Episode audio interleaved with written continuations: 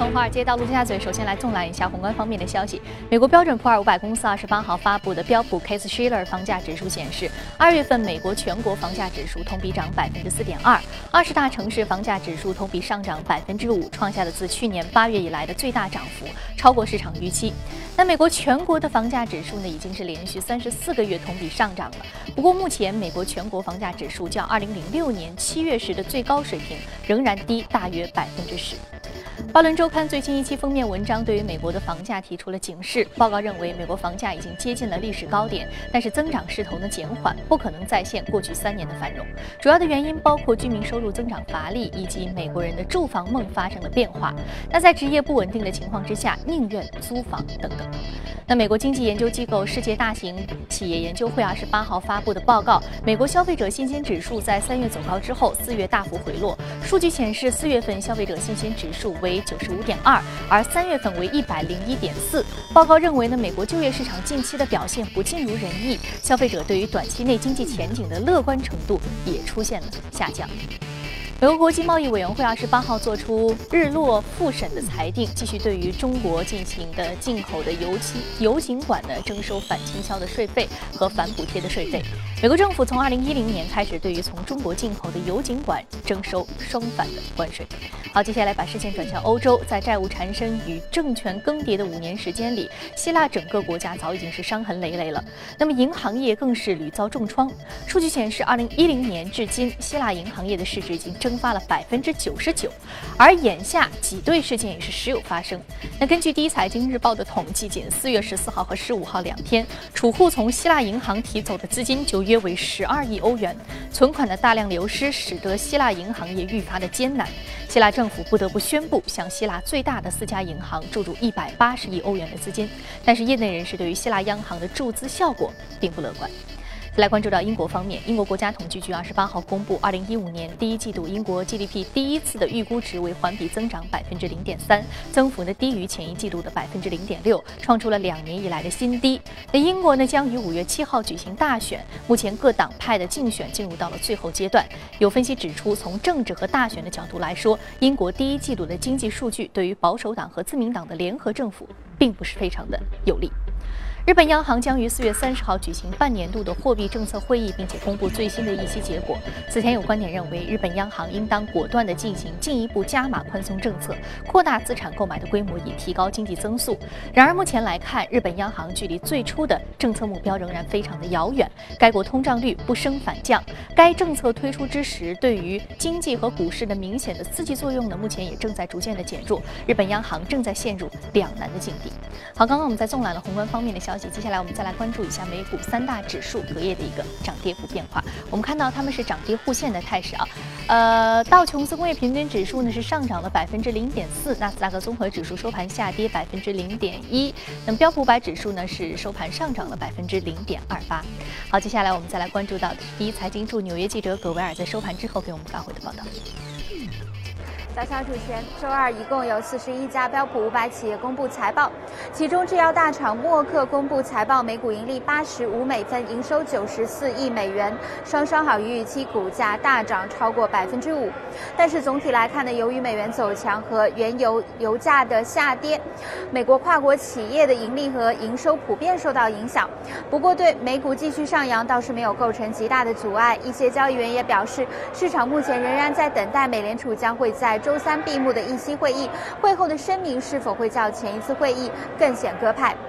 瑞银场内交易主管阿瑟·克逊在接受 CNBC 采访的时候分析认为，在美联储为期两天的会议上，基本就是副主席 Stanley Fisher 和其他委员之间的拉锯战。他预测 Fisher 希望在会后的声明中清晰地传递加息的信号，以此来提前对市场做出试探。若市场出现恐慌式的反应，则可能考虑延后加息的计划。好的，谢谢葛维尔。接下来我们再来关注到中概股方面。近期的中概股和 A 股的联动性是日趋明显，受到 A 股下跌的拖累，中概股指数周二收低百分之零点七五，光伏板块意外走高，那医药板块的波动加大。阿特斯和金奥太阳能涨幅均超过百分之四，易车网则是下跌了百分之七点五六。好，接下来我们再来关注到的是啊，有关于个股和板块领涨的个股和板块分别是什么？好，这里是正在播出的从华尔街到陆家嘴，马上进入到今天的节目。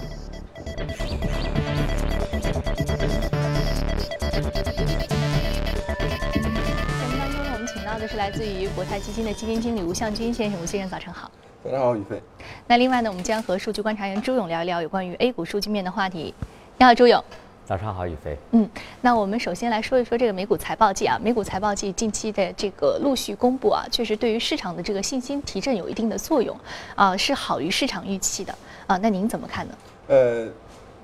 确实，我们看到有一些呃，刚才我们看到默尔呃，还有其他的一些公司呢，它的呃股价也有反应，也是财报的影响。呃，财报季呢，就是我们对宏观经济的看法呢，就是说。宏观经济呃退居次位了，那么主要还是看各个公司的自己的表现。昨天晚上一个比较大的呃公司，像呃叫呃 Twitter，我们玩知道那个推手手手机上面的 Twitter 呢，呃财报不及预期，呃股价大跌了百分之二十五。那么当然也有好的，我们等会儿会讲一下比较好的这些呃财报的这个影响。好的，那我们等会儿在在这个个股和榜单的行业当中呢，我们将会重点来聊一聊比较好的这个个股和板块，从财报的角度来说。那接下来呢，我们通过榜单了解一下各业领涨的板块和个股分别是什么。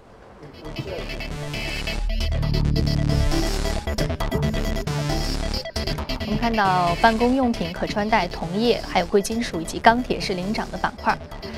再来看到的是个股方面，个股方面呢，包括油气开发、租赁服务、日用化学，还有房地产和电信服务是领涨的个股。那今天我们要说的是这个，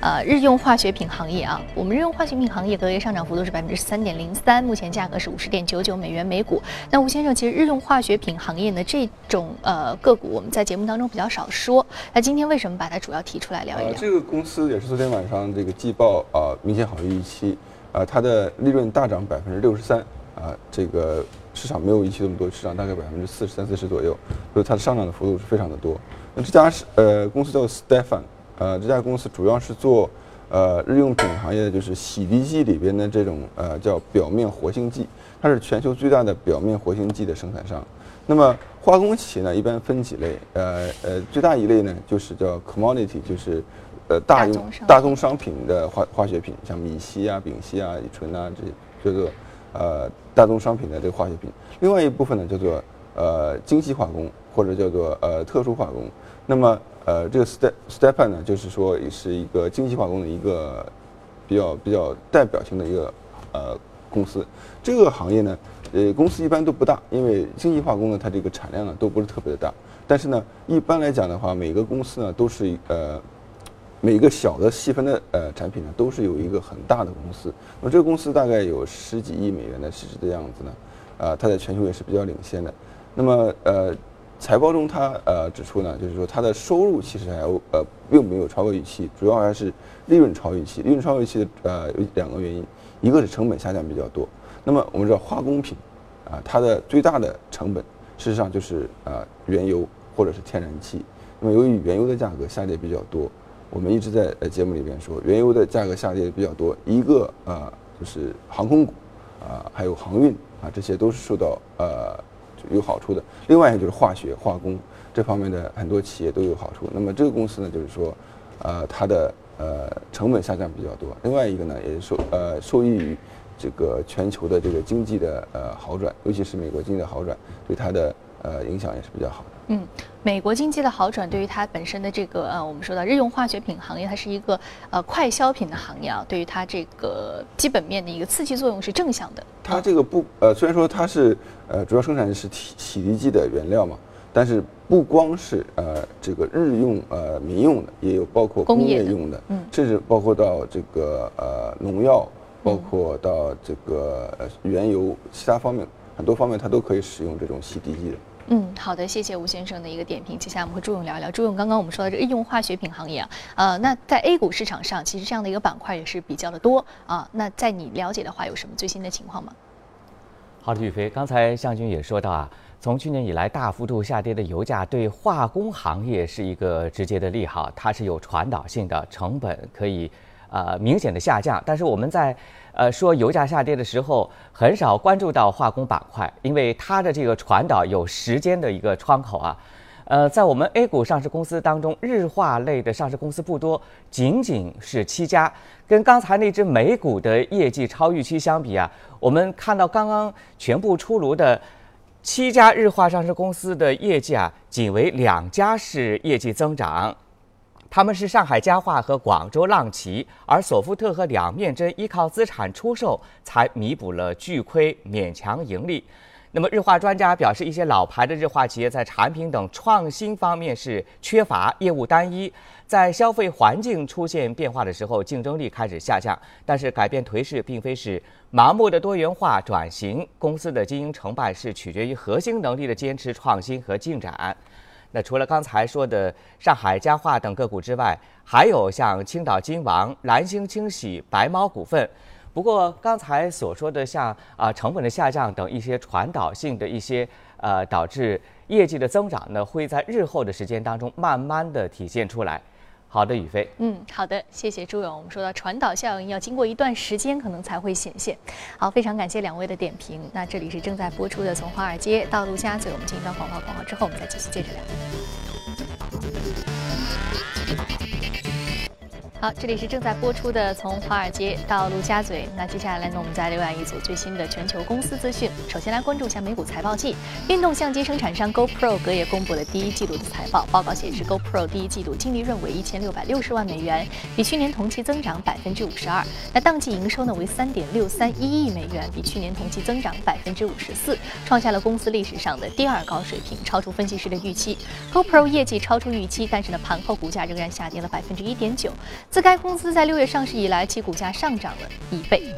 卡夫食品公布第一季度实现净利润四点二九亿美元，比去年同期相比呢是下降了百分之十六。当季销售额为四十三点五亿美元，同样是低于分析师此前的预期。全球最大的制药商辉瑞周二将会全年营收的一个预期呢是将它下调了五亿美元，从此前的四百四十五亿至。四百六十五亿美元调降至了四百四十至四百六十亿美元。辉瑞指出，美元升值正在损害公司的业绩，其近百分之六十的销售额来自于美国以外，因此呢，将国外营收转换为美元的时候，极易受到不利汇率的影响。那么渣打集团发布的中期报告显示，一季度实现税前利润十四点六七亿美元，同比下降百分之二十二，不及市场的预期。经营收入四十三点九五亿美元，同比下滑百分之四。渣打集团表示，在减低风险、削减成本以及提升资本方面采取的措施，对于近期业绩表现带来影响。但是呢，相关业务量普遍维持强劲，因此呢，仍然充满了业绩提升的信心和期待。好，刚刚我们在看到了全球公司的动态之后，我们再回到资本市场和嘉宾一起聊一聊。要值得关注的个股和板块分别是什么？马上进入到的是美股放大镜。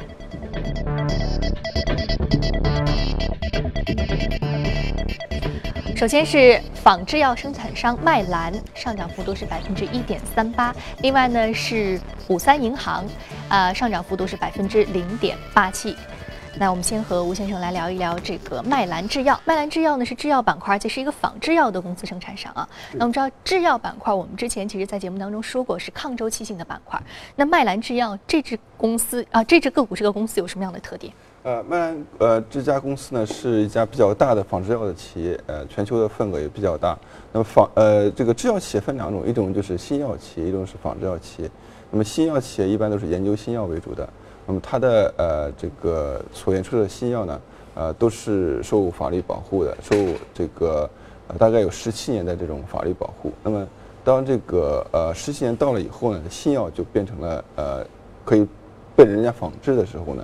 那么这些企业一般就是呃由仿制药企业来进行呃生产，因为他们的生产规模比较大，它成本比较低，所以说这是一个呃很有意思的一种现象。因为这两年的呃。尤其是在最近几年呢，这个，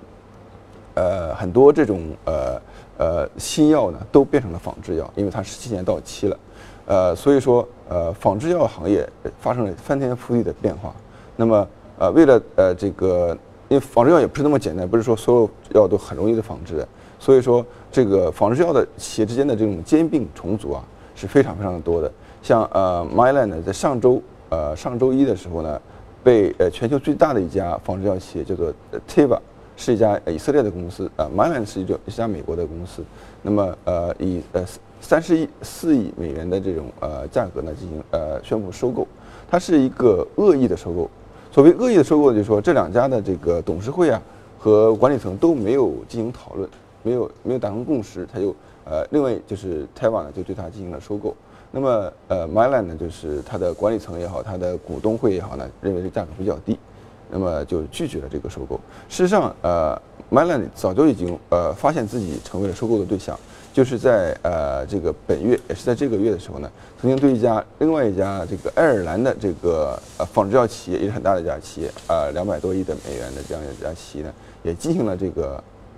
呃收购，也也是恶意收购的邀约，发出了恶意收购的邀约。那么另外一家企业呢，也是呃就是拒绝了。那么从这里可以看出呢，在这个仿制药行业，现在这个兼并重组的这个行为是特别的多，每个人。啊，都可能成为别人的这个，呃，这个被被吃掉的一个对象。那么，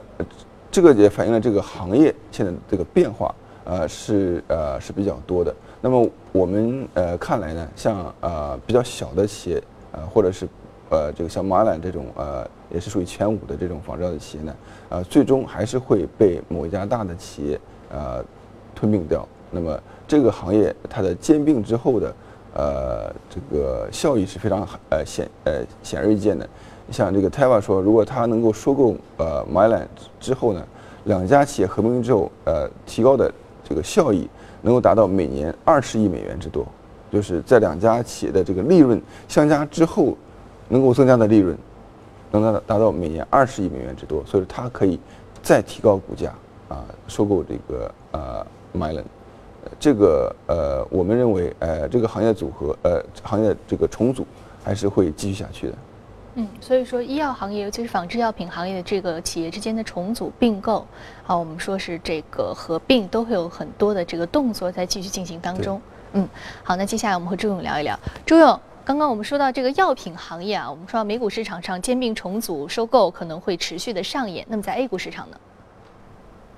好，吕飞，医药板块我们在今天的节目当中说的是比较多的啊，啊，当然像医药电商以及呃像基因诊断等等，都是有了非常大的涨幅，算了一下大概超过百分之五十。但是这个板块当中，医药整体的板块当中有一个子板块，它的估值最低，而且涨幅最小，中药。我记得我们的节目当中好像是没有说过，我们梳理一下它的看点，因为最近它的这个呃补涨。需求是非常的明显，尤其在昨天宽幅震荡市当中，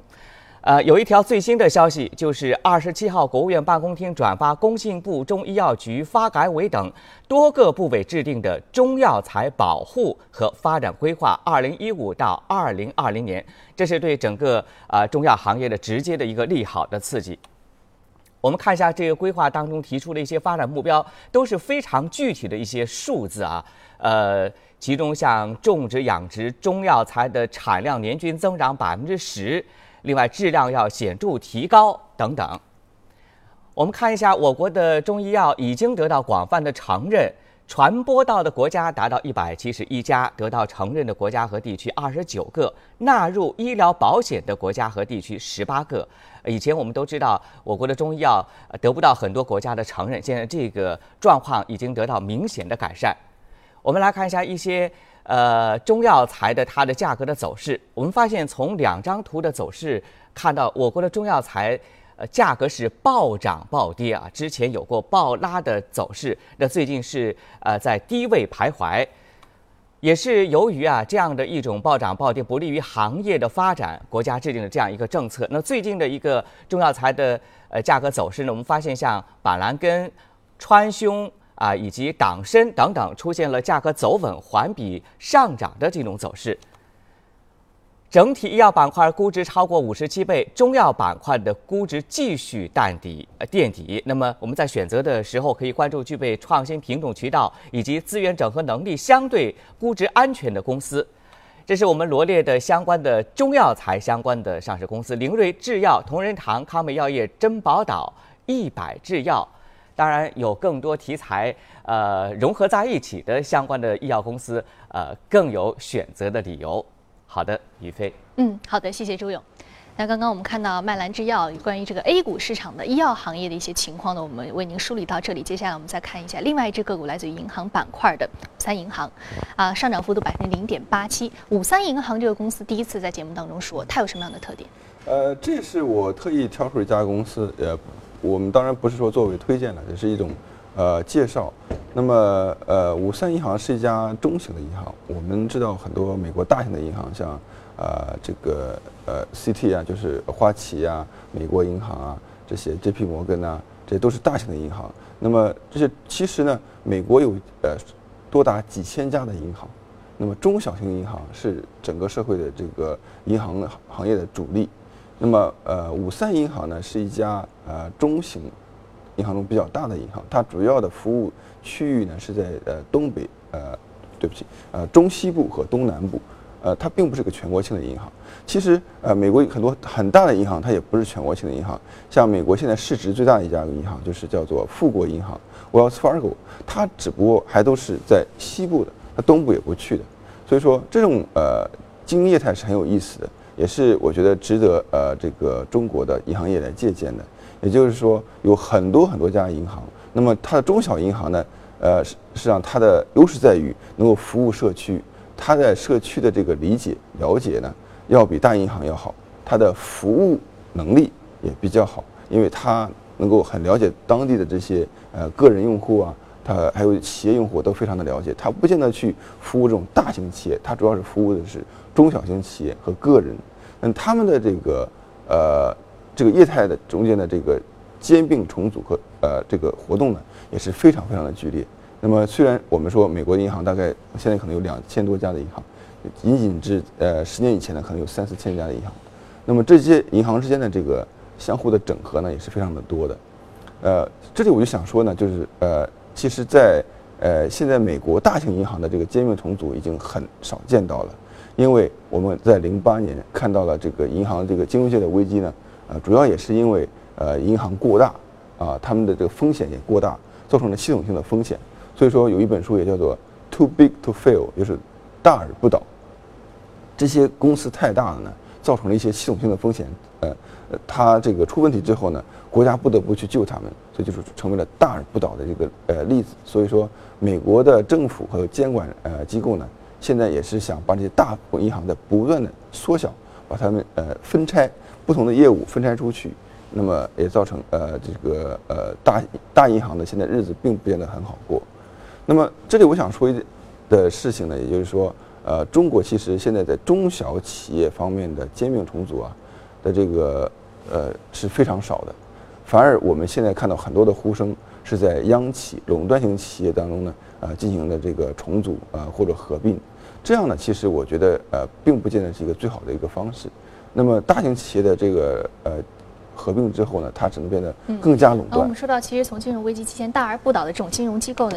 这个美国财政部是希望可以去控制的。那么接下来我们再来关注到 A 股市场上，朱勇给我们介绍一下 A 股板块当中银行板块一些最新的消息面的情况，好吗？好的，宇飞，最近的股指啊展开剧烈的震荡，在高点的这种剧烈震荡，大家都是十分的害怕，所以有网友开玩笑说要备速效救心丸。在昨天的盘面当中，我们发现今年以来滞涨的金融板块，在这种巨幅震荡当中啊，具有了防御。补涨的要求，我们看数据就知道啊。这是我们整理的近五天的大盘主力资金动向。我们发现昨天的大盘的资金净流出啊，这是主力资金净流出一千二百四十四亿，这是一个历史的最高纪录啊。但是在大幅净流出的同时，我们发现银行板块是明显的净流入三十三点八二亿元啊。从资金面就看到，呃，资金还是在进入到这些。金融板块，尤其我们看了像光大、南京、中国银行，都是资金大幅度的净流入。